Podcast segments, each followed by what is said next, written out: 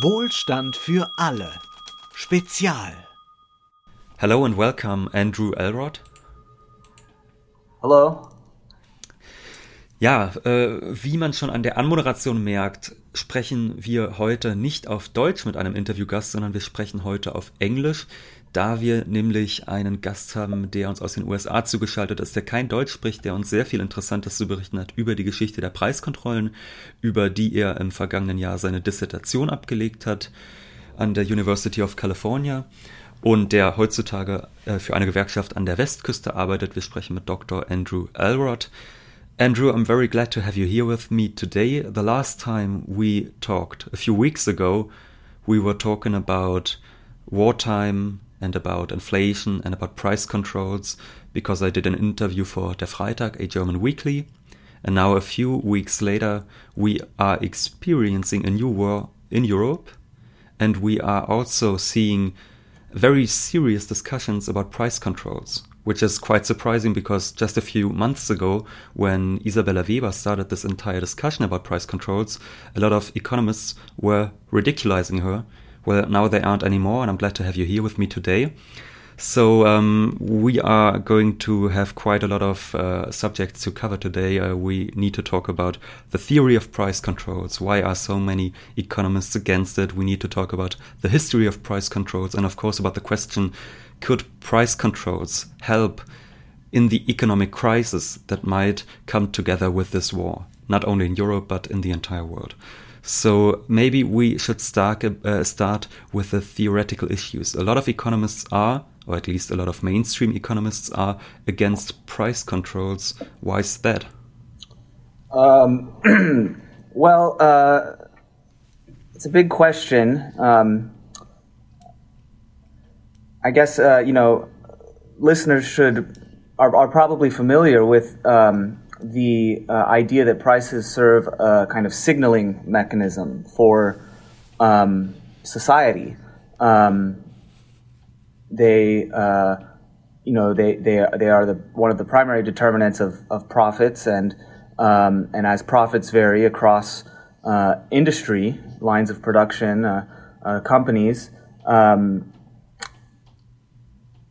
entrepreneurs uh, uh, so the theory goes have a um, an indication about where social priorities lie and and uh, uh, uh, so so the notion that um, you know prices should remain uh, uh, pri- privately controlled, I guess is, is the word I, I would use, um, not controlled by by the government uh, through any ceilings or floors, um, not pegged by the government in any way or fixed by the government.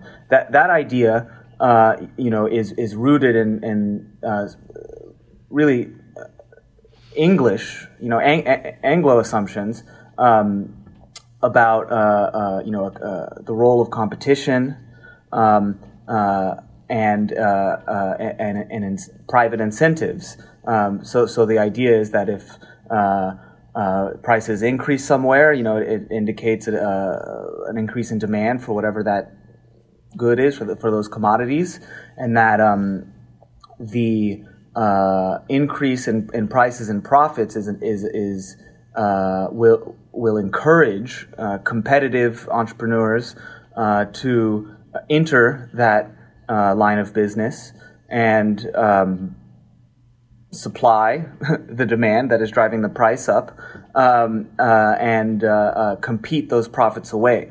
So, so it just in, in the in the world of theory, you know, there, there it's there's a very strong case against um, controlling prices and uh, and and a very sound, you know, logical argument to make that if the government does uh, uh, fix certain prices and, and prevent the uh, the increase in profits that accompany, uh, you know, an expansion of demand uh, or an, or a change in the composition of demand, so you know, so so that certain industries are sh- suddenly profiting much more. If the government prevents that from happening, then the entrepreneurs, you know, they won't know where to put their resources. In, the investors who are giving the, the, loans to the entrepreneurs won't know, you know, who is actually uh, satisfying, uh, you know, the changing composition of, of the of the society's, you know, demand for commodities. So, uh, so you know, the, the theory um, is you know it's it's it's price theory. Uh, it's it was formalized at the end of the 19th century. Um, uh, the English economist Alfred Marshall, I think, is, is the one who first popularized the uh, you know the the, the graphical depiction of, of, of supply and demand schedules and you know the crossing of supply and demand at a, at a given price and quantity. So uh, and that price theory has remained uh, kind of core. Um, uh, really canon to what we think of today as academic economics. If there's one thing that you learn in a, in a school economics class, economics textbooks, you know, it's going to be this sort of basic um, mode of of rep- representing, you know, what is in fact a, a extremely complicated um, and uh, uh not as competitive uh, as theory might. Um, indicate uh, uh, of a, you know, but an economic process that, that you know is uh, extremely complicated and um, uh, varies by industry. Uh, you know, one tool and one, I guess, one reason for the success of the economics discipline uh, is that you know it, it, it, gives people tools to un- to understand um, what what is you know um, actually you know, a, a, highly complex and, and uh, historically specific uh, configurations of you know production, distribution, consumption, and, and that that sort of stuff. So, um, so that's the case against price control, and um, you know it's it's firm, and and the reaction to the uh, recent talk among some economists, journalists, and historians who recognize the fact that throughout the history of capitalism, governments have time and again resorted to, to price control. The sort of scandalized reaction to that acknowledgement is one measure of the sort of the strength of that orthodox uh, price theory. Hmm. But of course, what strikes me, I mean, first of all, this entire theory, it makes a lot of sense. So when demand goes up, prices go up. This means that profits go up which means that production will expand expand and then of course uh, supply will meet demand again and then prices will fall etc and if the state uh, doesn't respect these laws and sets a price which is too low then production won't expand and then supply won't meet demand etc this all makes a perfect lot of sense. But I mean, this is not the situation we are experiencing right now because we cannot just uh, we can't just expand production anytime we want. We have global supply chain issues, we have energy issues. So this uh, model, which is making sense in a perf perfect competitive world, etc., is not what we have right now, right? There uh, are competitive industries I guess I, I wouldn't say that you know every market is dominated by uh, a, you know a, a, cabal or a conspiracy of, of um, um, oligopoly firms. Um, but it is true that uh, supply takes time to respond. Um, and uh, particularly if you are uh, relying on um, imported commodities that are outside of the national economy, then then uh, the the you know the time that it takes uh, could be very long.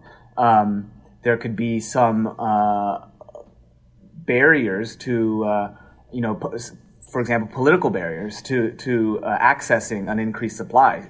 Um, uh, and that could drive prices up for a very long time. There was, there was something similar I mean, this is what happened in the petroleum industry, the global petroleum industry during the 1970s. The developing countries in the Organization uh, for Petroleum Exporting Countries, um, you know, a, a, basically a geopolitical fo- formation, um, increased the global price of oil because they needed to import more dollar-denominated capital goods, machinery, you know, modernization equipment, um, and and the price of oil quadrupled in a year. You know, so. Um, uh, and, and, so in, in, in those situations where where the um, a, a market price increase is is unavoidable, uh, societies have other ways of rationing a um, a fixed supply. You know, that's what prices do. The prices are, are a form of rationing, um, and they ration to the highest bidder. But if you if you are in a situation where there's a certain commodity that the, that the, the public uh, determines that it needs, its members need, um, and that rationing it on, on the basis of price uh, is not going to be uh, acceptable. The public won't accept that.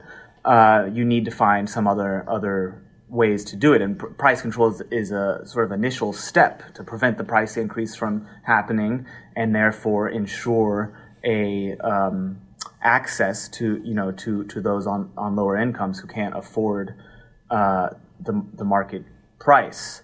Um, and then depending on the duration of the um, of the you know the experiment, um, usually this will pass uh, into uh, rationing. Or almost i mean almost immediately you can imagine that if you're going to keep prices down you're going to have to limit the, the quantity that every individual that each individual gets. And something like this is similarly happening uh, at least in the united states with like covid tests the uh, what the english call lateral flow tests.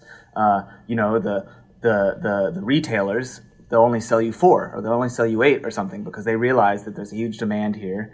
They're not going to just increase the price to uh, uh, you know two hundred dollars a test or whatever. Um, I think maybe in England they, there is some more price competition. You do get these ridiculously priced tests. In the United States, uh, at least at the major national retailers that I've seen, you know, they've been keeping the price in the 20 30 dollar range, but they limit how many you can take. And there you can see privately the the the, the retailers themselves are rationing. They're doing, you know, um, and and that tells you a little bit about the the relate you know the relationship of between price and quantity. You know, in in theory, uh, if they were competitive sellers, they would just let the demand for COVID tests dictate a price, and the price the price would change every day. But uh, our our markets are organized in a way to where prices really are um, fixed by the by the companies for periods of time uh, uh, uh, you know, January comes around, everybody adjusts their prices, and then, then we have that year's prices for a lot of markets.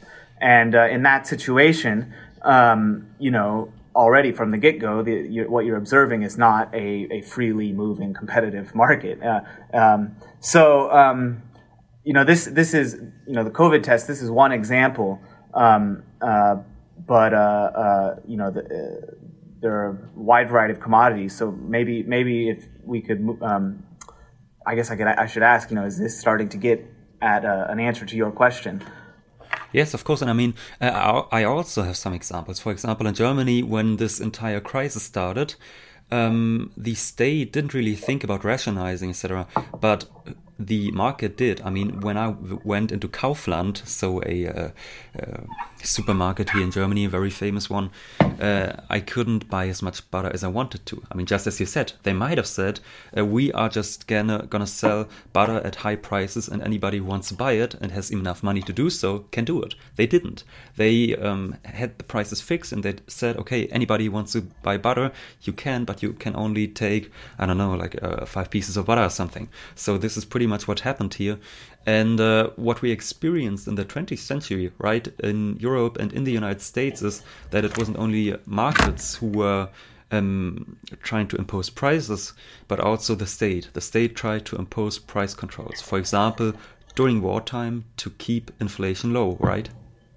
Yes, yeah, yeah. So you know the the the um, conceptual move that uh, many of the theorists of, uh, of price control uh, made in the early 20th century, uh, really the first half of the 20th century, um, uh, among whom you know a writer like John Kenneth Galbraith, the American economist, is probably the, the, the most famous um, and successful. Um, you know, the conceptual move is is to say, um, yes, we accept price theory. Uh, we understand, you know, the way uh, prices, quantities, profits should uh, operate, but we observe in our actual organized economy a different behavior. And once you, if, if you can make the, uh, if you can accept the uh, fact that um, private firms already exercise a degree of discretion over their prices, um, then uh, the case uh, against price control starts to, to weaken because you, you start to see that uh, uh, uh, it's not you know market forces alone which are determining the uh, you know the the, the availability and, and, the terms of access to, to commodities, but um, but sources of, of power, private power, and industries, um, people who control industries, um, uh, uh, almost uh, always some sort of, of pri- the p- private power based on, on, on private property. Um, uh, and uh, that's, you know, that power can then become uh, subject to, to the state, to, you know, to, to public intervention through, through the instrument of the state. Um, just to, since we're talking about history, one of the big arguments that emerged after World War II, really during during during the war, but but but it, it came to hold a, a very strong um, position in the uh, you know the rhetoric of of the Cold War that followed was that the uh, the nature of many of the states that had imposed price controls during the 40s uh, and and and you know it really during the Depression. Um, those states were not democratic states. They uh, they didn't represent any um, any form of public that you know uh, uh the at least the the uh, group that called themselves the free countries during the Cold War that they would uh, recognize. And so that argument that you know the state itself is kind of untrustworthy um, became very um, influential uh, uh, among American writers at least. And so the example, you know, was like, well, who, who controls prices? It's Stalin's Russia. It's, uh, uh you know, Mussolini uh, in Italy. Uh, you know, these are not democratic states, and therefore price control itself is, you know, the kind of power that can be abused by the totalitarian governments. Um, but you know, that's that. Was the Cold War. It it's it's not true that only um, states without elections control prices. There are plenty of states that have elections that impose price controls. And, uh, and yes, absolutely. I mean, the United States, France, for example, uh, Leon Blum in France. So, I mean, let's let's look at one of those uh, states. Maybe let's talk about the U.S. Uh, as, at first. Sure. I mean, you had price controls during the Second World War, during the Korean War, but was was it only an instrument used in wartime, or? Well, even before the World War. Um, even before World War One, uh, uh, in the United States at the end of the 19th century, the problem of uh, the railroad corporations was a was a dominated national politics in a way that um, you know today in the United States people talk about healthcare in, a, in similar terms. You know, there's these corporate hospital corporations buy up all the hospitals, they set the hospital prices, they um, you know they bilk the government uh, Medicare programs. Um, you know, they're taking up uh, one fifth of GDP. You know, the, the healthcare industry is this major problem in the United States.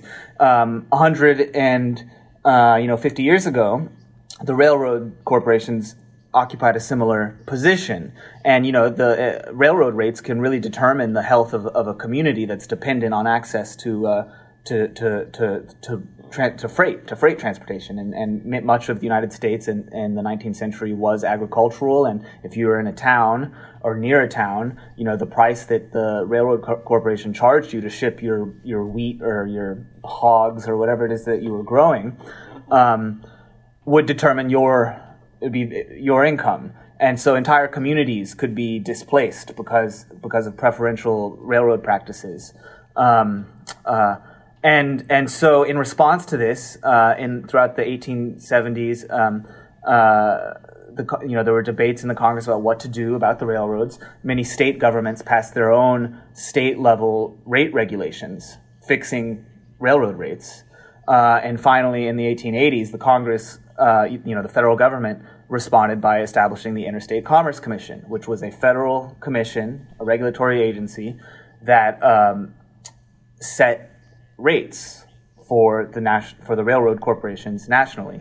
Uh, and so, you know, the, uh, the, the, the, idea there uh, uh is usually talked about in terms of public utility um, regulation. You know, the, uh, the idea that a, certain type of industry, water, electricity, transportation, holds uh, what was then called a, a, natural monopoly, and sometimes this language survives today. But um, you know, uh, uh, something like um, you know heating heating gas for a city. You know, it doesn't make sense to have a competitive market there because you're going to end up overbuilding the uh, the infrastructure. You're going to have you know ten different companies running gas lines under the same street. It's it's it doesn't make any sense. Um, so you end up with a, co- a, a, a, company that holds a monopoly position. At which point, you know, uh, the city government or the state or something is gonna is gonna step in and, and, and start to uh, to regulate it uh, because the public is not going to accept pri- pri- privately determined uh, uh, utility rates. So, um, so I mean, that's you still have those state bodies uh, until today, right? I mean, you, well, you still have uh, public utility uh, commissions, right? Yes, yeah, there are many state public utility commissions in the United States. The Interstate Commerce Commission was um, dismantled under the Clinton administration in the 1990s. um, so there's no Interstate Commerce Commission anymore. But that's, I mean, that's partially unique to the to, to what happened in the United States during the Cold War, which was the expansion of the interstate highway system. So for for much of the um, uh, you know from the 30s, beginning in the 30s, which we'll, we'll, get to in a minute, but the beginning in the 30s, the the uh, jurisdiction of the Interstate Commerce Commission was expanded to include mo- motor carriers, trucking, and um, and so the Interstate Commerce Commission not only fixed railroad rates but fixed trucking rates for 50 years. Um, uh, part of the uh, reaction to the inflation of, of the 70s in the United States was the idea that such kinds of rate regulation um, exacerbated inflation. They made inflation worse because they fixed rates. They didn't allow comp- comp- competitors to come in and compete down prices, offering service, you know, cheap, more, uh, cheap, more cheaply priced services. Um, and so you know so so then the interstate commerce commission became you know became a kind of symbol of of of this di- of this diagnosis that you know the, the, there was a um, the the state was protecting these un, un, uncompetitive firms and and uh, making inflation worse and and anyway so so the the motor carriers were deregulated in in in in, in the late in 1980, really the end of the Carter administration, and then uh, and then finally in the 90s, the just the entire um, ICE, the Interstate Commerce Commission itself was was abolished. Um, but um, but uh, but you know that's I think that's kind of unique to to, to our transportation uh, infrastructure here in the United States. Um, but ju- just to get back to the question of price control itself, you know, so the public utility idea um, is uh, there's no reason to apply it only to something like railroads. And um, and and after the onset of the Great Depression, um, the uh, uh, you know the, the the the depth and the duration of the unemployment crisis um, prompted uh, the Congress and, and intellectuals and, and, and leading politicians uh, in um, in the early 30s to really em- embrace the idea of national planning. So the so so the, the New Deal in the United States actually begins with a national price control experiment. the, the the one of the first things the Franklin Roosevelt administration does is uh, uh, request a law, the National Industrial Recovery Act, uh, that it gets from the Congress, which authorizes it to um, license um, uh, firms for uh, for um, the uh, imposition of what they called codes of fair competition. So the so the first really the first two years of, of the New Deal are an experiment um, in uh, in price fixing, and they they you know the Roosevelt administration administration set up over 500 is like 550 code authorities each for an industry. And you know it was it, was minute. It, it, it was everything from automobiles a, you know a huge industry to um, wire you know like the metal wire that would go into women's under, underwear uh, there was a code authority for that and it would be a board um, comprised of members of the industry members of the public, you know, government officials, and um, and then most controversially, members of labor. So every industry suddenly now had a code authority where workers could um, uh, elect representatives of their own choosing. Uh, you know, uh, uh so uh, but but then the, the powers of the code authority were to set prices, set quantities, set wages, fixed. It, it was a form of legalizing cartel behavior under the idea that this was uh, necessary to stabilize um, industry, to restore business confidence. That was a, a, a very prominent argument. Is that it, uh, investors would not provide capital to these industries unless, unless they knew that they were going to remain profitable, and you could guarantee profits through cartel behavior. And and and that was the experiment that is, uh, you know, was the National Recovery Administration, the NRA. Um, today you try to teach this to, to, to, students and, and everybody thinks you're talking about the gun lobby because the National Rifle Administration is, you know, the NRA. But the, you know, eh, in, in the New Deal, the NRA was a price control experiment. Um, and uh, uh, it was declared unconstitutional in 1935. Um, but this is uh, only six years before the return of, pr- of price control with the onset of, of of World War II. So even even before war, you know, the, there there was a you know in the United States a, a thoroughgoing uh, engagement with the idea of of having prices determined by by by forces other than just the private corporations themselves.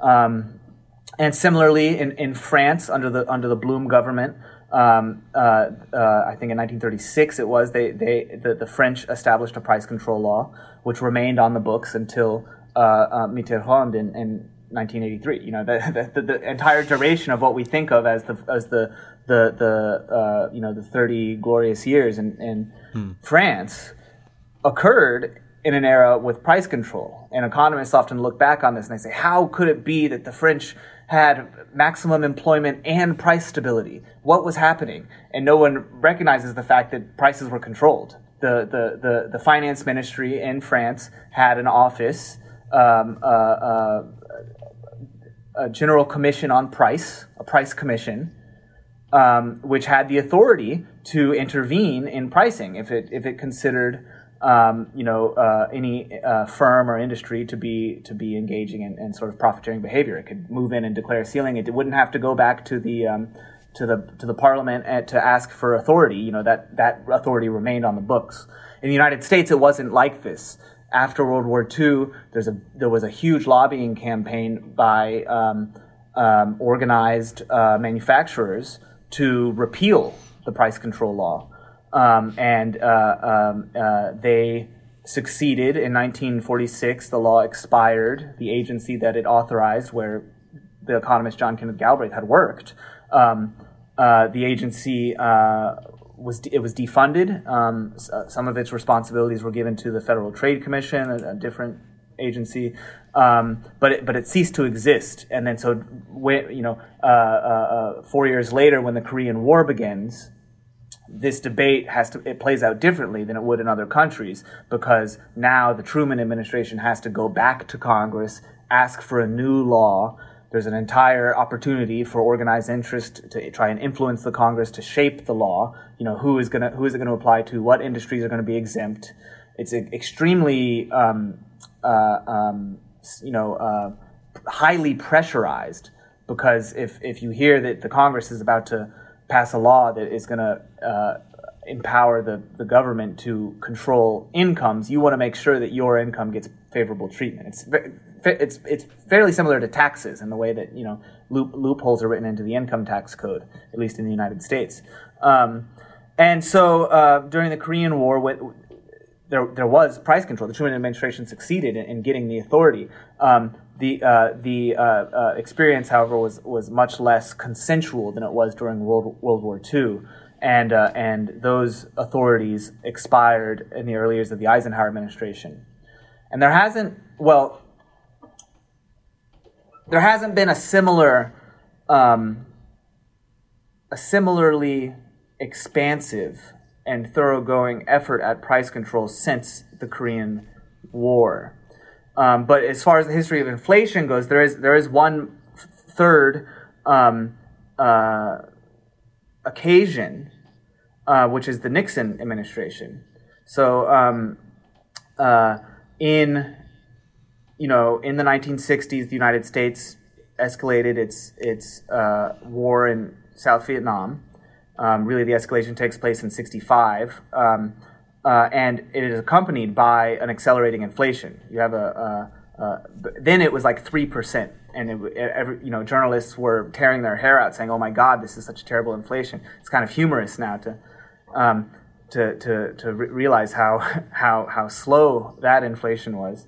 Um, but uh, you know, uh, in the ni- in the late 1960s, the Johnson administration finds itself um, co- uh, committed to this war in South Vietnam, but also unable to tell the public the nature of its commitments. In part because of the anti-war movement is is is increasingly vocal.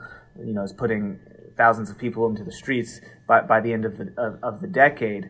And um, as the inflation begins, you know, Johnson is talking to to his, both his economic advisors and his um, friends uh, that he made throughout his career in the Senate, who are who are you know they sit on the boards of the major industrial corporations. Um, uh, you know, people like George Brown of Brown and Root. Uh, they're telling him, um, you know, well, you know, Vietnam is like Korea. It's another war in South Asia. During Korea, we we imposed price controls. Um, and Johnson is saying, well, you know, we can't impose price controls because that's going to signal that I'm, that we're going to stay in in South Vietnam for the long run. And we, we know that we can't do that because because we you know we're, we're, we're planning under the assumption that the Vietnam War is going to end in a few years. You know, it, the last U.S. soldiers don't leave South Vietnam until 1975. 10 years later. But, but, uh, but as this is starting, you know, he recognizes that if, if he's going to ask the Congress to shift the the the legal basis uh, of of you know government regulation to a to a war footing and authorize price controls, impose wartime taxes. That it's going to be a signal to the public that now the United States is is is starting you know what could be World War III. And, and that was really during the Korean War. That was really the language people used. They said, "Oh, this is World War III," um, and Johnson didn't want to do that. So um, in 1966, the Democrats lose at the midterms the variety of reasons. Um, most most historians draw attention to the recent passage of the Civil Rights Act, and they say the '66 midterms is evidence of uh, a, a, white working class racial backlash. You know, people are uh, uh, against integration. They vote for. They start voting against the Democrats, and there's truth to that. But I think historians have not given enough attention to the fact that the inflation is getting underway and the Johnson administration has no plan. Very clearly, you know, they're, they're, they're asking for wage restraint. They're going to organized labor and saying you have to keep your wage demands um, uh, to a government guideline at a time when inflation is going above the guideline. So they're, they're telling the organized working class of the country, what is our plan to stop inflation? Well, uh, it relies on you, workers, to accept that your income, your your real incomes, excuse me, your real incomes are going to fall. And of course, that was unpopular. So the Democrats lose in the 66 midterms. In 68, Johnson doesn't even run. Nixon comes in. And throughout this period, the, there's an active debate about, about you know, how to control inflation.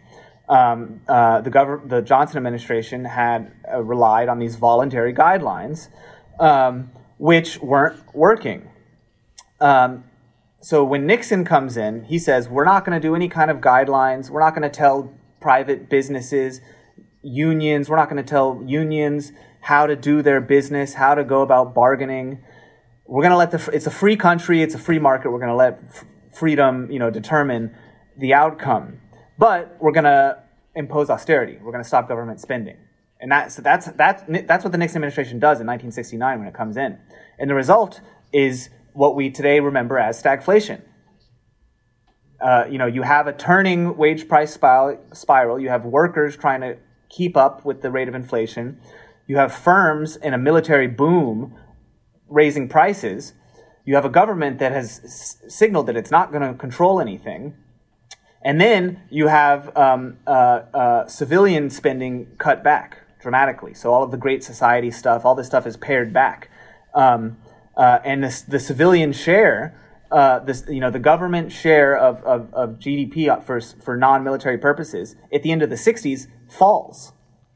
So there's a, there's a real austerity that's going on. And, um, and uh, the public doesn't like this either. So in 1970, the midterm, the 1970 midterms, the Republicans lose. The Democrats get these huge majorities. Um, uh, because it's clear that that uh, austerity is not a, a, a, an acceptable way to fight inflation. So it's in this context that the last experiment in price control happened. The, Richard Nixon, you know, the the self-proclaimed uh, candidate of business, spent part of his career as a corporate lawyer on Wall Street, um, always talking about you know fr- uh, uh, you know uh, freedom. Um, he realizes that if he's going to stay in the White House in 1972 that they have to fig- you know the administration is going to have to figure out some way to um, reduce unemployment, ex- return to economic growth, and do so in a way that doesn't exacerbate the inflation. And the model for doing this, uh, the the historical memory for when this has been possible in the United States are period uh, uh, periods of, of price control and, and periods of war. Um, so uh, uh, the the Democratic Congress is, is, actually where the authorities for this begin. Um, they pass a law uh, in 1970 authorizing um, uh, the government to control prices. They re, they they they do it. They after the midterms they reauthorize those powers. It's always on like a three month basis, you know, um, and um, uh, you know, after the, the, the, the, Democratic landslide in the 1970s midterms, they reauthorize those powers, and then it becomes clear that you know Nixon does, he's not sure what to do. He um, uh, ba- basically he calls the Democratic Party leadership's bluff and imposes price controls in August of 1971, and that experiment lasts for about 18 months. Um, um, it doesn't include the the kind of independent bureaucracy that the Korean War and the World War II controls relied on. Each of those was, you know, something like 75 to 90,000 officials in World War II. This was augmented by about 350,000 volunteers um, at the community level. You know, they would go to the store if someone was violating the the the the, the price ceiling. They would, you know, the volunteers would report it back to a regional office where the, then the, the government, uh, you know, uh, employees worked. Um, uh, uh, and then they would try, you know, there was an enforcement division. There's all these law, you know, you would get law, there was lawyers there. Um, the Nixon controls didn't set up a bureaucracy like this.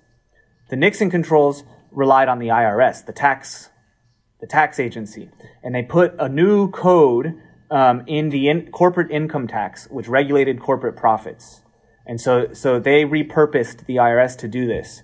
Um, um,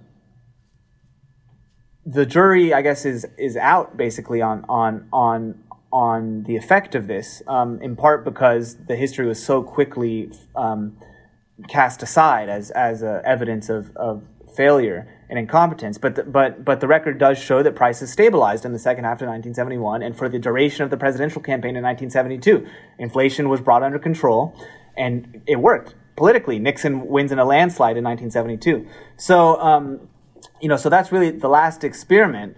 Um, um, the the the judgment that it, it was a failure is rooted in the year after the election. So in in November of 1972, um, the election happens. Nixon wins in a landslide.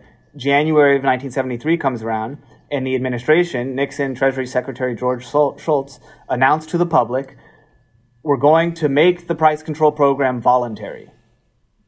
There's there's no longer going to be any kind of compul- compulsory, you know, uh, uh, uh, oversight to ensure adherence to the price controls the year 1973 is going to be a year of decontrol in which the price guidelines are now voluntary. And the result was that during the year of 1973, inflation returned. um, um, uh, um, uh, uh, at the end of the year, um, you know, they had gotten it back down to 2% or something. I think in 1973, it goes back up, you know, 5, 6%. And then at the end of the year, um, the Yom Kippur War happens in uh, Israel and Syria and Egypt. and um, uh, by December, the first OPEC embargo happens, and so this this inflation that has been unleashed by the by the uh, Nixon administration's decision to return controls to a voluntary basis, um, that inflation then accelerates with the oil price shock at the end of the year. So, and then so in 1974, you know, the, the there's really a um, um, uh, what we think of as the sort of the the the uh, dreary, um, austere, um, you know, uh, uh, social conflict of, of the of the 1970s. You know, the the dull the doldrums of the 70s is really rooted in this 1974 recession, 1974-75, which till that point it was the deepest uh, you know, unemployment gets up to like 10%. It's the deepest uh, recession since the Great Depression. Um, and, and for somebody, you know, who is, you know, 45 or something in 1975, they had lived through the Depression as a child, you know, so there's a, there's a, there's a memory there about, you know, the, the, the, um, weaknesses of um, American capitalism. So, uh, uh uh, just to, to give another example, you know, in 1970, mm. in 1975, Time magazine runs a runs a cover that's you know that uh, has a picture of Adam Smith and it says, you know, is is this the end for capitalism or something? You know, just like a kind of we, today we think of this as ridiculous, but but uh, but but the crisis was real and and and you know, journalists and somewhere like Time magazine would write stories about it. So so so you know that's the last experiment. There, there are various um, forms of industry specific rate regulation relying on similar public utility principles, but as far as the kind of in- total encompassing economy wide authority to control prices, it's not, it doesn't exist in the United States right now. Um, and but you do still have those local uh, public utility commissions, right? Yeah, states states have public utility commissions that regulate certain utilities like water, gas, electricity, and then the other one that we have a lot in the United States are municipal, city government laws fixing maximums for rent, housing rent. Those, those, the, the major city, New York City, LA, a, a lot, major cities have these on the books, and it's a, it's a, it's a, it's an area of political life in the United States that is seeing new, new, new energy because uh, housing is, is you know underbuilt. There's a homelessness crisis, and so um, local elections in, in many cities now are this is an issue in local election elections whether they should establish their own you know new rent control authorities. Mm-hmm.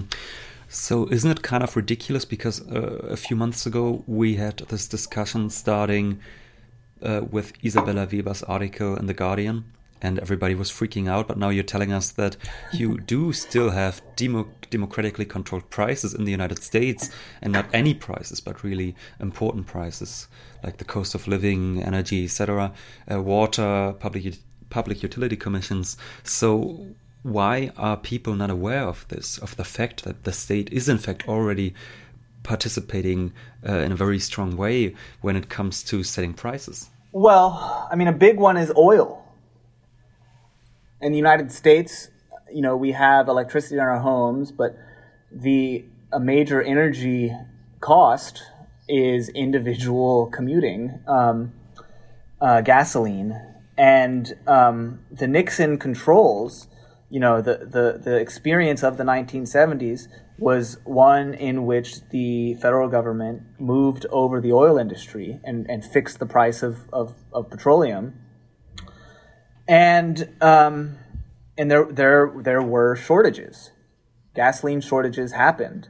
Um, refining capacity, the, the amount of raw crude going into refineries in the United States fell during the 1974 recession, which is like, you know, um, it it doesn't happen. Like it like the increase can slow, but but for actual refi- you know refinery input to to decline is like a clear you know sign that the that the economic activity is is is declining. You know, it was a deep recession, um, and you know people who are in controlling positions in America in, in, many American institutions today. You know, they're in their late fifties and they're in their sixties. They lived through the seventies, and they've internalized this lesson that you know what happened during the seventies is that the government tried to control prices, shortages resulted.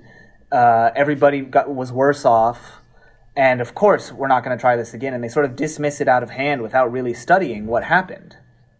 Um, you know, and so in some ways, we're at the mercy right now of this generational cohort. um, uh, um, but um, yeah, so but I would say the short w- one brief answer is the oil industry. You know, the oil industry in the United States has this tremendous power because everybody drives their cars everywhere. Um, that's starting to change as the oil companies themselves have reimagined themselves as energy companies and they sort of see the writing on the wall about, about climate change and, and decarbonization. Um, so, you know, it's starting to change. Um, but, but, you know, the other part of this is, um, um sorry, uh, the, the other part of this is, uh, the fact that the Congress is going to have to authorize an expansion of any kind of uh, of, mm. of power like this on the federal level. You know what, what, what we're talking about. You know the, the price of, of, of, of electricity is a state government, but the, a big industry like oil, you know, it has to be regulated nationally. It relies on the U.S. Congress, and whether the U.S. Congress represents the will of the U.S. people is is really something in contention right now. um, um, the the jury is out on on whether or not the Congress represents the the public. So um, so that you know that's another that's another problem. But I mean, uh, those discussions, for example, in Europe are getting really serious. I mean, even the European Commission, uh, which really, I mean, you can't say that the European Commission is not business business friendly enough or anything. Huh? That this would be ridiculous, and even they are thinking about cutting gas prices, for example, now. So um, let's say that more and more countries during this crisis that is coming up right now, and that, which might be severe, uh, more and more countries are discussing price controls. How would this be possible? Because I mean, this entire infrastructure, this bureaucratic infrastructure, let's say uh, that the United States said in the 40s and 50s, doesn't really exist anymore, right? Or in Europe, I mean, in Europe, for example, you said that into the 1980s in France you had price controls. But what about this infrastructure? Would this be possible to just reimpose price controls easily? I mean, I mean, there are also some advantages, right? Because, for example, nowadays we are living in the digital age. Maybe it might be easier to monitor prices, etc. So, I mean, I see some problems like you don't have the old infrastructure anymore but at the same time some opportunities that we didn't have let's say 70 80 years back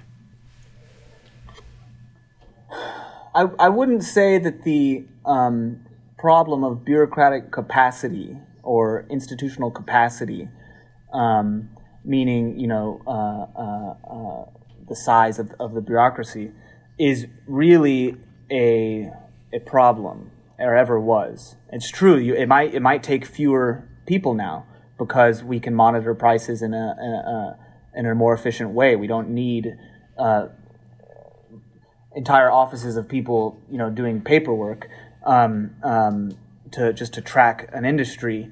Uh, that's true, but I don't think that was ever really a, a barrier. The barrier is always political.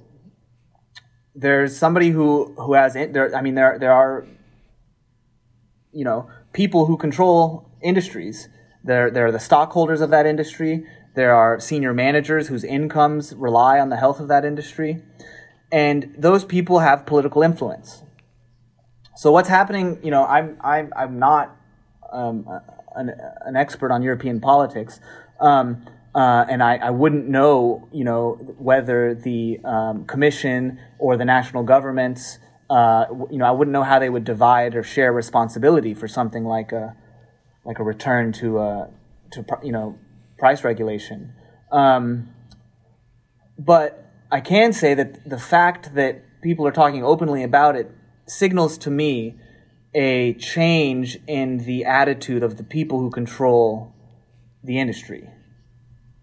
So the energy companies themselves, the energy energy companies themselves are realizing you know that they you know maybe maybe it's not the end of the world if if their control of uh, access to natural gas to petroleum products um, is something they have to share with with government.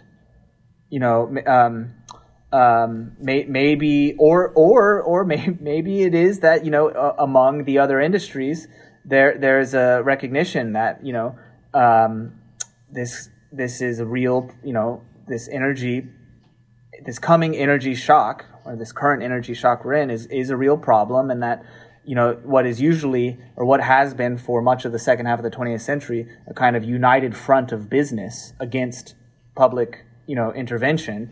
Um, maybe this united front can start to break up a little bit and and the oil interests you know maybe we we can uh, uh, realign against them in some way. But what I, what I'm saying is that at root it's a political problem.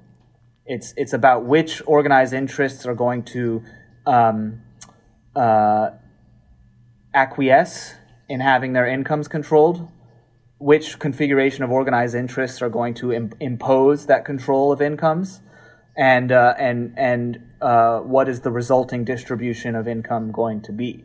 Because if Europe were, were, were to uh, uh, uh not control prices and allow um, the industry to suddenly start making, you know, 150% uh, returns on investment or, or something like that, and um, the price of energy for, for people across Europe were to go up, that would be a redistribution of income. You know, from from the from the public, the broad public, mm. every uh, you know everyone that uses energy to the energy companies, uh, um, and so you know maybe another way to look at what's going on is is is is people in controlling positions in in, in business and, and the government realizing that that kind of redistribution is politically unacceptable and one last question Are you hopeful that maybe this entire discussion about price controls might also unleash a broader discussion about democratic planning once again, like in the 1930s? Yes. Uh, you know, um, the COVID 19 pandemic um, broke through a logjam on government spending, which now the, the war in Ukraine, for I guess you know, um, unfortunate reasons, has continued. You know, gov- government spending is back on the table in a way that it, it seemed impossible, you know, just five years ago. And uh, once, you know, that door is open, there's a lot of questions that become possible. So, yeah, so I, I, I am uh, interested to see uh, how, you know, um, we will uh, respond. um, and uh, I look forward to uh, you know to continuing to to talk about it with, with people like you. Yeah, thanks a lot. So uh, to all our listeners, anybody who wants to keep track of what Andrew's doing, you can follow him on Twitter, Andrew Elrod, and see what he's writing, what he's publishing, where he's uh, with whom he's talking, etc. Apart from that, of course, we also thank our listeners for listening to us and we are always very glad if they uh, support us financially. And of course, thank you for being here with us today, Andrew. Thank you. Das war Wohlstand für alle. Ihr könnt uns finanziell unterstützen über paypal.me-ole und Wolfgang oder über die in der Beschreibung angegebene Bankverbindung. Herzlichen Dank.